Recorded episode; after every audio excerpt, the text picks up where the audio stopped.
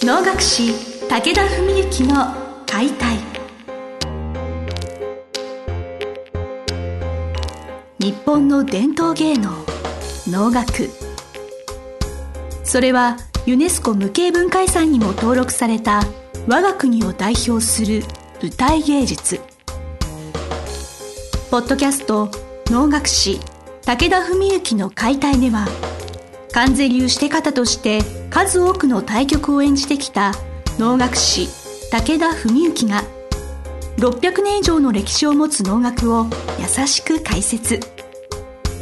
能楽師として自らの経験とその思いを語ります。今週も始まりました志を手紙にしたため皆さんの心へ届ける武田文幸の解体司会進行の小菅圭一です。文幸先生本日もよろしくお願いします。よろしくお願いします。今日の話題はですね先生が能楽師を志した時に高校生だったって話を以前お伺いしたと思うんですね、はいはい。えー、でその時に部活動でバスケ部に所属されていた話をちらっとお聞きしたんです、はい、でそのバスケ部時代のエピソードとかちょっと今日はお聞かせいただければと思います。なるほど。最初そもそもバスケ始めたのは中学生中1の部活でバスケ部に入ったわけなんですけども小学校6年生の時にもう中学入ったら何の部活に入ろうかなって迷っててで2つ候補があったんですよ。野球とバスケ。でバスケは実は姉がやってたんですね。一つ上の姉がバスケ部で。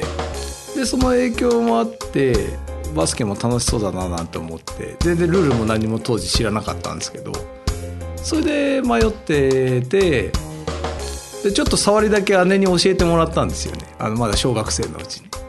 それで中学入って、まあ、仮入部っていう形でバスケ部を見に行ったんですよでそしたらなんかもう入ったことになってて そういう扱いになっててですね それでもうあの早々になんかもう野球の方は見に行く間もなくバスケ部に入ったというそういう流れだったんですよね。私たちの年代だとちょうど中学時代がバスケ部が一番人気があった時代なんです、はい、あのどうしてかって言いますと「あの少年ジャンプ」で「スラムダンクという漫画を連載していて、はいはい、やっぱサッカーや野球よりもなんかバスケ部っていう時代があったんです、うん、それよりは先生の方がちょっと先輩のあの時代なので、はい、あの若干ですから時代の先を行ってて。先を行ってた、はい、僕たち多分始めて間もないぐらいに「スラムダンクとか始まったんだと思うんですよね。ですからまさにそのジャストなところであとはあのちょっとマイナーかもしれないんですけど月刊マガジンっていうやはり漫画雑誌で「ディアボーイズっていうバスケ漫画がやっぱりあってその辺がですね当時非常に流行っていてまああのまあでもその影響を受けて入ったんじゃなくて僕たちはどっちかというとまあ自然なりにバスケ部に入ったわけなんですけど。なるほど。あのお姉様がバスケをされていたってご縁もあったというお話なんですけど、はいね、部活は厳しかったりしたんですかね？うんまあ、ちょっとこれはもうね何十年って時効ですからあのもう遠慮なく言わせてもらうと僕のいた学校は実は超弱小校でですね僕らの代が入るまで渋谷区という、まあ、東京都渋谷区の中のいわゆる区大会でもまあ大概一個も勝てないみたいなあの そういう、えー、クラブだったんですね。まあ、あのそもそも10校ありまして男子バスケ部がある学校が中学校ね渋谷区に10校しかなくてうちだけ私立だったんですよ。ああとは公立。他はみんな公立で中学校そうですそうですで大概まあよその地域は知りませんけど大概公立の方が強くて私立の方が弱いんですよね多分。それで僕らはまああの自分たちの学年はすごいたくさん人数入りまして実は。20人ぐらい入ったのかな多分。でその僕の学年に、えっと、結論から言うとですね僕はその学年で、まあ、副キャプテンになったんですね。でその学年にスーパーエース、えー、もう名前別に言っていいと思うんですけど浜島君っていうスーパーエースがいたんですよね。はい、それからあと同じやはり学年で長田君という、まあ、その中1ですでに1 7 3センチぐらいあったという、まあ、あの大きいキャプテンにな彼がキャプテンになったんですけど、まあ、その2人がいて、まあ、僕と自分で言うのもなんですけど3人がもう学年の超主戦力という感じのサークルサークルになっていったわけなんですけど、まあ、入った時にまあその浜島君とか長田君とかがいてまあ僕もなんかともかく始めて楽しいしそれで1個上の学年は3人しかいなかったんです先輩が。でその3人の先輩もみんなそれぞれ三者三様だったんですけどみんなバスケが大好きでそれで多分入ってねしばらくの間はえー、だかそうですね多分中1の時の1年間ですかねはもう放課後要するにクラブ活動がある日っていうのは場所を使える使えないという問題が、まあ、要するに学校の中で、ね、今日は何部が使う日とかあるじゃないですか。そういう問題があって普通普段だと週に2回ぐらいしか練習日ってなかったんですけどもそれ以外の日もどっかしら場所を見つけて上の3人の先輩と僕とそのエース浜島君とキャプテン長田君と6人でですね3対3でもう就業の要するに学校が終わるベルが鳴るまで毎日何時間とバスケをしてたんですよ。それこそ少年漫画のような世界といいますか、ね、弱小バスケ部に、そのエースになるような、まあ、その期待のホープみたいなものが方がね3面入部されて、これきっとなんかどんどん強くなっていくっていうそういうストーリー。そうですね。そういう話ですね。それで、バスケって、えっと、知らない方はあのあれなんですけど5人なんですね、はい、チームであの出場する選手が5人、まあ、入れ替わりはもちろんベンチにいる十何人は入れ替わり自由なんですね。出たり入ったりできるんですけどプレーするのは5人なんですね1つのチームで。ですから上は3人だったんでそこに浜島君と長田君がもう1年からレギュラーで入って5人のバスケ部レギュラーだったんです上の代では。僕が次の補欠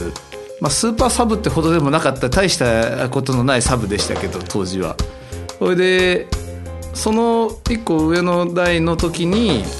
渋谷区準優勝まで行ったんですよね。はい、3回の大会のうち1回だけだったんですけど準優勝まで行ってそれでまああの間をあんまり長く話すと終わらなくなるんで 先に結論から言っちゃいますと僕たちの学年になってからは、えっと、中学2年の秋の新人戦というやつと3年になっての春の大会夏の大会渋谷区3連覇したんですよね。一回も渋谷区では負けなかった、はい、つまり。はい。なんでしょう。やはり学業との両立というのも大変だった。いやいや僕はもう学業してませんでしたから。それほどバスケに熱中していたという、ね、そうですね。もう本当に明け暮れバスケにねもう本当に夢中になって。あとね同じバスケ部に入った中で遠藤君という男がいたんですけど、はい、その彼はうちの学年でいうとこの67番目の選手ぐらいだったんですけども、はい、彼が実はうちが近所だっていうことは、まあ、入部して間もなく分かってそれで夏とかねもう本当毎日のようにその近くの公園で2人で特訓したりとかね、はい、もうそういう世界でしたね。はい。青春って感じそうですね。だからもう本当なんかずっと本当に寝ても起きてもバスケやってるみたいな感じでそういう具合にしてだからまあ中学のバスケのその渋谷区3連覇っていうのはまあある意味多分必然というかおそらく今にして思うとまあ少なくとも渋谷区の10校の、えー、バスケをやってた人たちの中では、はい。多分僕たちがバスケをやってる時間が一番長かったんじゃないかと思うんですね。単純な話。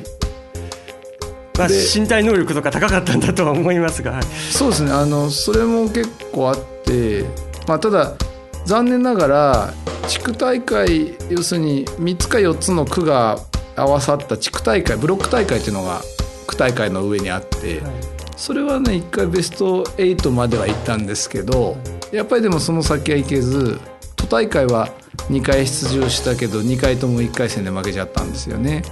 都のレベルではどうしても通じなくて。で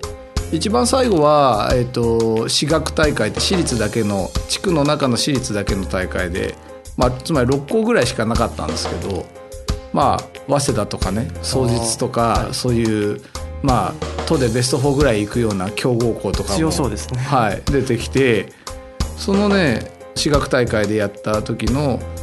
決勝ですね3年の夏最後の大会その時はやっぱり20点差ぐらいで負けちゃったんですけどでも今にして思うとあれは結構最初からなんとか勝負になると思ってもうちょっと作戦を立てていけばもうちょっと際どい勝負になったのかなって今にして思うと思うんですよね。ビデオがあるんですよ試合の。熱心なその父兄の人が撮ってくれててキャプテンの長田君のお父さんだったからね撮ってくれて今も VHS に映したビデオを僕は実は持ってるんですけど本当にねだからそういう意味ではすごいポテンシャルのチームだったと思うんですよね。まあ、中3で僕は170すでにあったんですけど身長は。それで一番低かったんですよ、うん、5人のスタメンの中で。3人は1 8 0センチあったんですよだから身長だけでもねかなり大きいチームですしで何より中学を卒業した後高校1年の時だったかな1年か2年の時だったか忘れましたけど中学に遊びに行ったんですよ中学のバスケ部に。でそしたら当時からずっと顧問だった先生が僕らにですねポロッとおっしゃったのが「僕はね君たちの代のことでいまだにね外苑中学の先生から嫌味言われるんですよって言われたんですね。外苑中学っていうのは当時その渋谷区でもう超強豪校で。原外ですね。原宿外苑中学。あそうですそうです。だからそのそう原宿外苑中学もともと別の学校だったんですよ、はい、僕らの時は。原宿中学と外苑中学別の。合併して、はい、でで外苑がまあ超強豪でその先生がやっぱり多分すごい教え方がうまい先生だったと思うんですけどその先生がうちの学校の顧問の先生にその僕らの代のことをね卒業後に表して自分が指導してたらあのチームは最低でも都のベスト4は持っていけたって言われたらしいんですよ。でそれをでその時浜島君と話したら浜島君が「いやそんなことねえよ」ってそんな僕たちのコーチは藤沢さんというすごい人柄が穏やかですごいいいコーチだったんですね監督兼コーチ。まあ、僕も結構だから自分の性格とかもそのコーチの影響も受けてたりするなと思ったりするんですけどであのコーチだから僕らは続けられたんだとそのエース浜島君はそういうわけなんですね。藤沢さんだったから俺は続けて他の監督だったら俺は辞めてたと思うとでキャプテン長田君は結局、まあ、今医者になってるんですけど医者になってもかつずっとバスケを続けるぐらい医学部でもずっとバスケやってたぐらいもう、まあ、本当一番のバスケ好きで彼とは話した時にでも行けるもんなら行ってみたかったよねベスト4とか全国大会とかねとかいう話はしてて。僕の考えはどっちよりかっていうとどっちかっていうと長田君寄りなんですけど大人になってからそのじゃあ都大会で1回も勝てなかった僕らっていうのを分析して考えてみるとまあそれは日頃この番組でも何かの時にお話ししたこともあると思うんですけど当たり前の設定とか覚悟とかそういうところで多分変わってきて要するに中学のバスケぐらいだと多くの学校は戦術なんてもうほとんどないわけなんです。まあ好きなようにさせるわけです。まあみんなそうルールは知ってるけどみたいな。でそのそういう中で僕らは日頃のお遊びバスケの延長でも多分ポテンシャルの違いで渋谷区ぐらいだったらもう無敵でいられたんですけど都大会出てくるような学校はやっぱ各地区の上位の学校なんでみんな大体戦術持ってるんですよね。でそういうやっぱ戦術のある学校には多分かなわなかったから外苑中学の先生がおっしゃってたというのも今にして思うと僕らの学チームにちゃんとした戦術とそれを遂行できる指導をしたら最低でも都のベスト4持ってきたっていうのはすごいうなずけるところなんですよ、ね、あの強豪校には先輩から受け継ぐ伝統みたいなものがあると思うんですね、もう代々強かったっていう意味での、なんか戦術とか、勝つための部活動とかがあると思うんですけれど、はい、その先生の時代は、やっぱタレントがその時たまたま揃ったことによる、その一時代だったと思うんですよね。えー、だからその勝ち上がったけれどもその上の先輩から受け継いだものってそれ、まあ、おのおの力にも通じるのかもしれないんですけどそれはそれで私いいとか悪いとかなく美しい時代だったんだろうなと思いますし他の学校の指導者が俺だったらっていう気持ちも分かる気もします、えー、だからそういう面ではうちの代が結構時代を変えたところがあって1個下はまあやっぱ準優勝ぐらいまでしかいかなかったんですけど2個下は渋谷区制覇したりその後も結構強い学年出たり。じゃあ受け継がれてはいたんですねその後の時代は、はい、それで特に僕らのその3人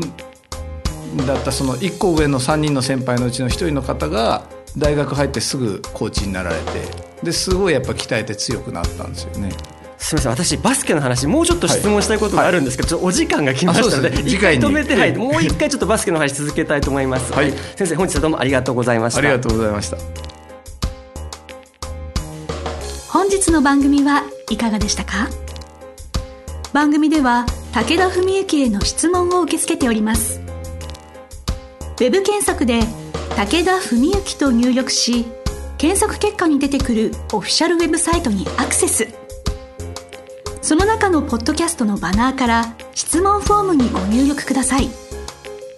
ぜひ遊びに来てくださいね。